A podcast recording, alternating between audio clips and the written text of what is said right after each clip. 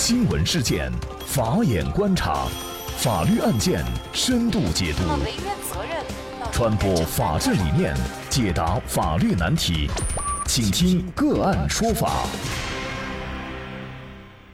大家好，感谢收听个案说法，我是方红。更多的案件解读，欢迎您关注个案说法微信公众号。今天呢，我们跟大家一起来关注上海迪士尼坚持搜包，并且呢。对于自带食品的问题进行回应，因为禁止自带食品并且搜包检查，上海迪士尼呢被大学生告上了法庭，也引发了舆论对其涉嫌违法行为的广泛质疑和批评。那么舆论持续发酵多日，公众等来的却是你说你的，照搜不误。在二十三号晚间，上海迪士尼终于公开发布了声明进行回应。那么，就有关食品的政策的诉讼，上海迪士尼度假区官微表示，不希望就这一味觉诉讼进行公开评论和回应。但是，上海迪士尼度假区充分尊重并积极配合包括调解在内的各项法律程序。关于上海迪士尼不接受调解的说法，不符合事实。同时声明还称，安检呢是应相关法律法规的要求，需要在所有游客进入上海迪士尼乐园之前，对游客及其携带的行李物品进行安检。那么，虽然上海迪士尼表示将持续认真倾听各方反馈，不断优化运营，但是对于未来是否会允许游客带食品入园？上海迪士尼在声明当中并未给出明确的答复。这一事件呢，是此前由上海华东政法大学的一个大三学生小王，将上海迪士尼的这样的一个规定啊，推到了现在的舆论。的风口浪尖，也就是在今年的年初，这个小王呢，他就携带着零食要进入上海迪士尼乐园，结果呢就被园方工作人员翻包检查，并且加以阻拦。那么小王就觉得呀，园方制定的规则不合法，导致自己合法权益受到侵犯，于是就一纸诉状把上海迪士尼乐园告上了法庭。那么小王当时向媒体介绍说呀，自己呢是在一月份的时候，呃，买了迪士尼的。特价票就前去游玩儿。那么在购买门票的时候啊，他也没有见到有提示禁带食物的提示。那么入园前呢，小王就花了四十多块钱买了饼干等零食。但是在入口的时候呢，园方工作人员就把小王拦下来了，要求对他的背包进行检查。当时呢，工作人员看到小王带了零食，小王说呢，工作人员先要求他把零食扔掉，态度比较强硬。那小王说他自己当时是不同意的，然后对方呢又让他在入园处的小桌子旁吃掉，或者是寄存到附近的寄存柜里面。但是呢，园方推荐的这个寄存柜啊，一天的寄存费就要八十块钱，零食都没有这么贵，小王自然也舍不得寄存了。那么后来呢，双方是发生了一些口头的纠纷，小王呢也拨打了幺幺零、幺二三四五和幺二三幺五进行投诉，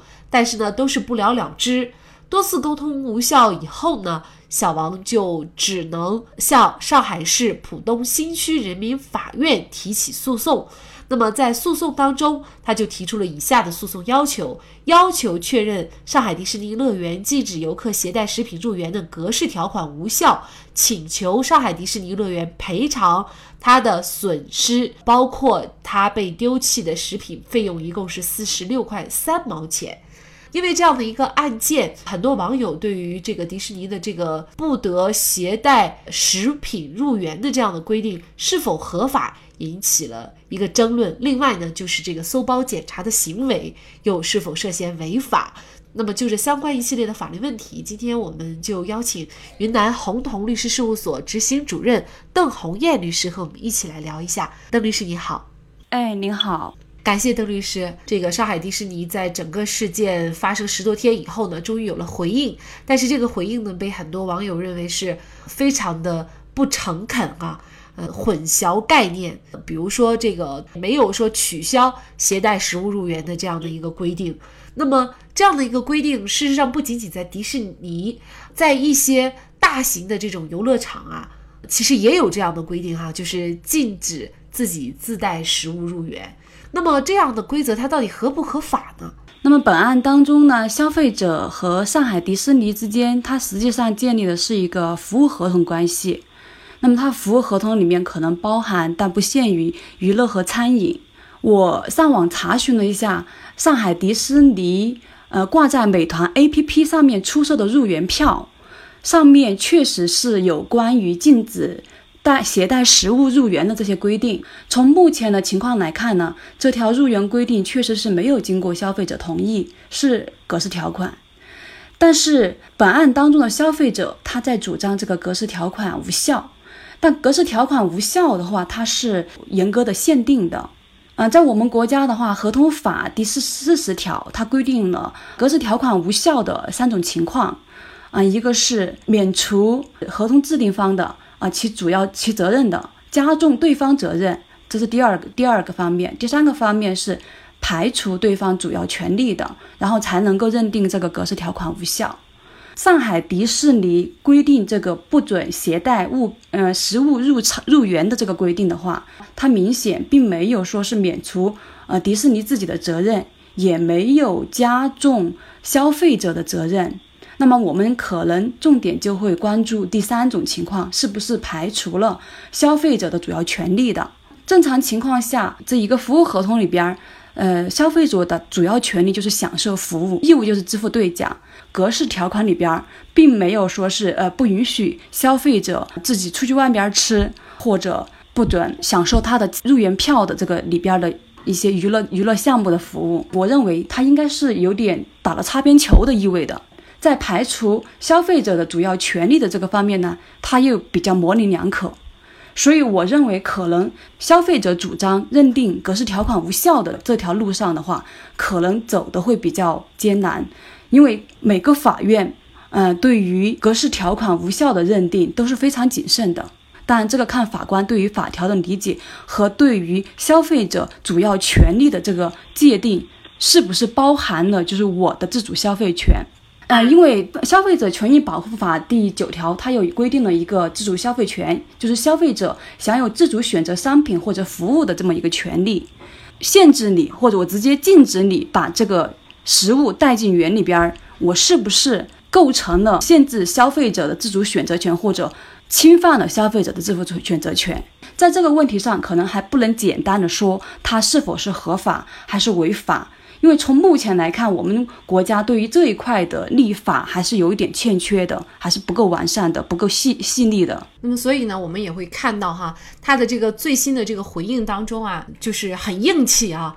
虽然小王对他进行了起诉，网友呢也对他大面积的进行声讨，当然这里网友也包括各方面的这种法律专家哈，但是呢，他仍然是不为所动啊。也有人指出，其实他最终的根源就是一个商业利益，因为呢，迪士尼游乐园里所售的，比如说有记者调查，就是一个面包，它可能就是二十五块钱到三十五块钱，一份三明治套餐就要八十到八十五块钱，用餐的费用啊是比外面用餐的费用要。高高很多。那么假设有些人接受不了糖，想出去吃，但是他的票只有一天时间，他必须要抓紧时间玩啊。每个项目有的时候还要排队，如果再花出去用餐的这个时间的话，那肯定也来不及。所以作为很多消费者，或者是说呃大部分的消费者来说，他只能选择高价的在园里面去用餐哈。那么这个是。大家所认为的就是迪士尼，它最终它要出台这样的一个规定的一个深层次的原因啊。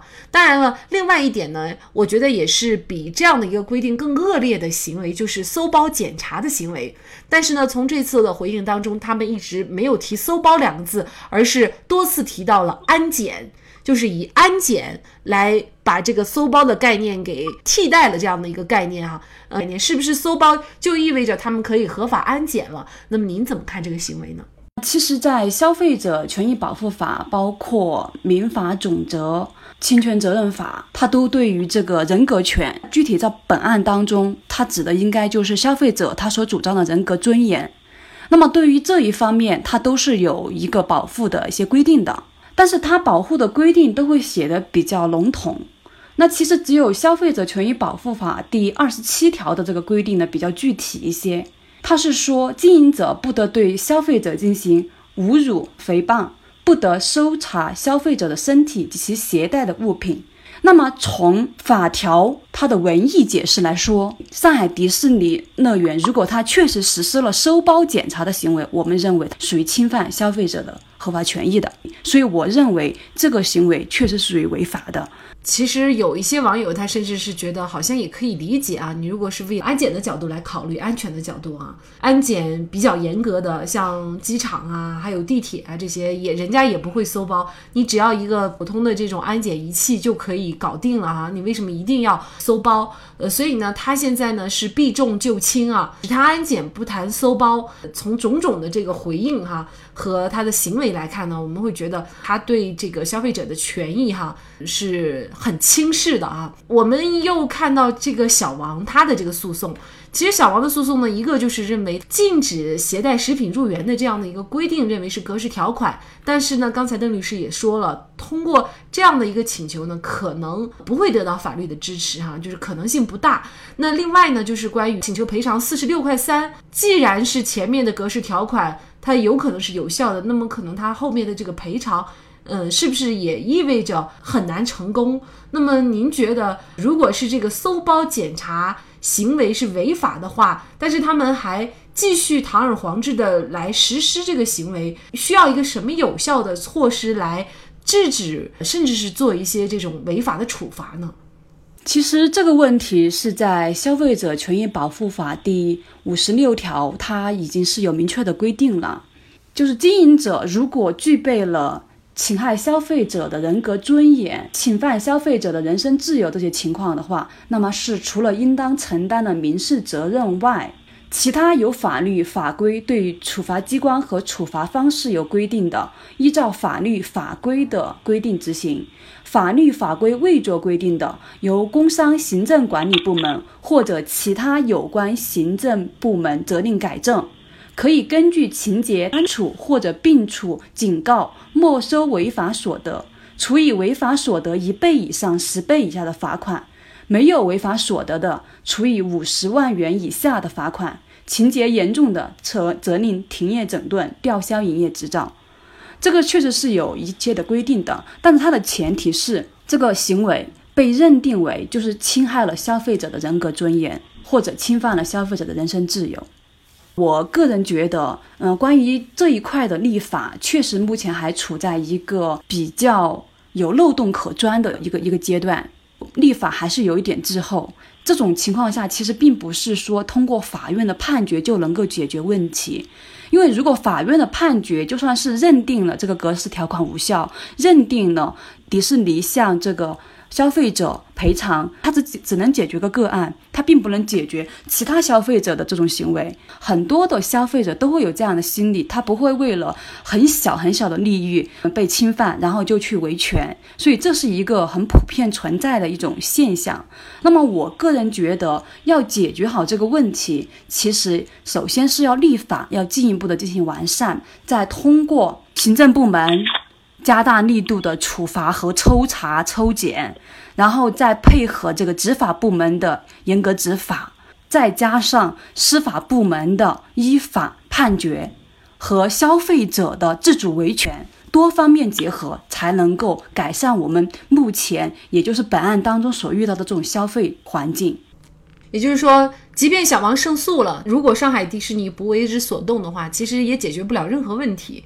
因为他的索赔金额四十六块钱，对于上海迪士尼来说就是九牛一毛都不到哈。然后呢，那么即便是最后胜诉了，对迪士尼来说也不会影响到他，比如说更改相关的规定以及搜包的行为。有可能会存在这样的情况。我个人觉得迪士尼在这方面的回应特别强硬，特别有底气。那网友也问了，他的底气从何而来？那我个人觉得他其实有这几方面的底气。第一个底气是法律法规确实是在这方面的规定有一定的滞后性和不完善性，给了他有机可乘。第二个，在司法层面来讲，目前的裁判文书里边儿。嗯，主要是针对游客搜身的话，还是在属于呃怀疑游客盗窃这一类型的案件里边儿。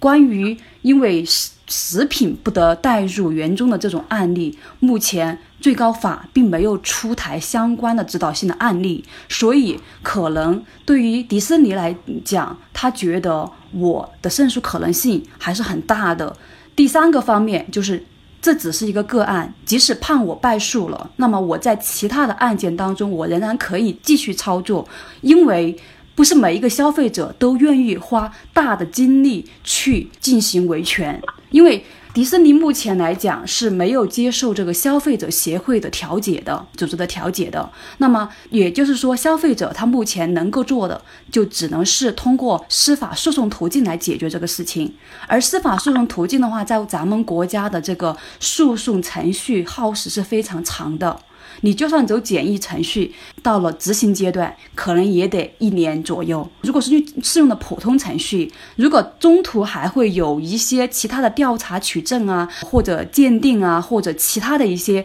环节，呃，司法环节的话，那么还有包括迪士尼如果提管辖移啊，或者上诉啊等等这些环节，如果如果全部利用上的话，可能一场官司打下来，可能一年、两年，甚至三年都有可能。那么这种情况下，对于广大消费者来说，维权的成本是相当高的，并不是所有的消费者都愿意这么去维权。因此，迪士尼有底气，我觉得可能主要是基于这几方面的原因吧。在前些年呢，就有一位昆明的普通市民，他就觉得这个消毒餐具额外去收一个消毒餐具费是不合理的啊，因为我去你饭店用餐，你给我提供干净的餐具，这是你的义务，你不能额外收费。那么他的那场官司是打赢了，判他胜诉了。但是呢，到目前为止，其实昆明的很多餐馆，它仍然是会对这些消毒餐具收费的。个案赢了，但是整个行业内的这样的一些潜在的这种做法，并没有改变。但是呢，我们也不能这么消极的来看这个问题哈。毕竟呢，这个事情引起了全国广泛的这样的关注。那么最后达到的目的就是给咱们广大消费者做一个普法，就是他们这种行为首先是不合法的。那么另外就是一个企业它的最终的一个价值是什么？这可能会引起很多类似的消费者的一些维权意识，然后也会引发他们对这个案子最后的走向的一些关注。那么将来呢，可能也会有更多的消费者走法律途径去维权。那么我们也希望它可能会引起一些行政啊、司法呀、执法部门的注意，这样呢，有利于大家齐心协力的建设更良善的一些消呃消费环境。这样子对，其实以后咱们的消费环境和消费者权益的保护，可能是会有一定的好处的。如果说制定禁止携带食品入园的规定是打了法律的擦边球，那么搜包的行为却是公然的违法。一家有实力、有底气、有硬气的企业，应该懂得最基本的规则，就是要遵守法律的规定。大企业的大，不仅仅是指规模大、盈利大。更应该体现在对自己顾客，也就是衣食父母的尊重和关爱上。否则，霸气失去了市场，失去了游客，失去了声誉，你还有这个底气吗？好，在这里再一次感谢云南红彤律师事务所执行主任邓红艳律师。那也欢迎大家通过关注“个案说法”的微信公众号，具体的了解我们本期案件的图文资料以及往期的精彩案例点评。另外，您在生活工作当中遇到一些法律问题，都欢迎您通过添加幺五九七四八二七四六七幺五九七四八二七四六七这部电话号码的微信号向我们进行咨询和交流。给大家提供法律问题解答的都是我们节目邀请到的嘉宾了，他们都非常的资深、专业和负责任。感谢您的收听，我们下期节目再见。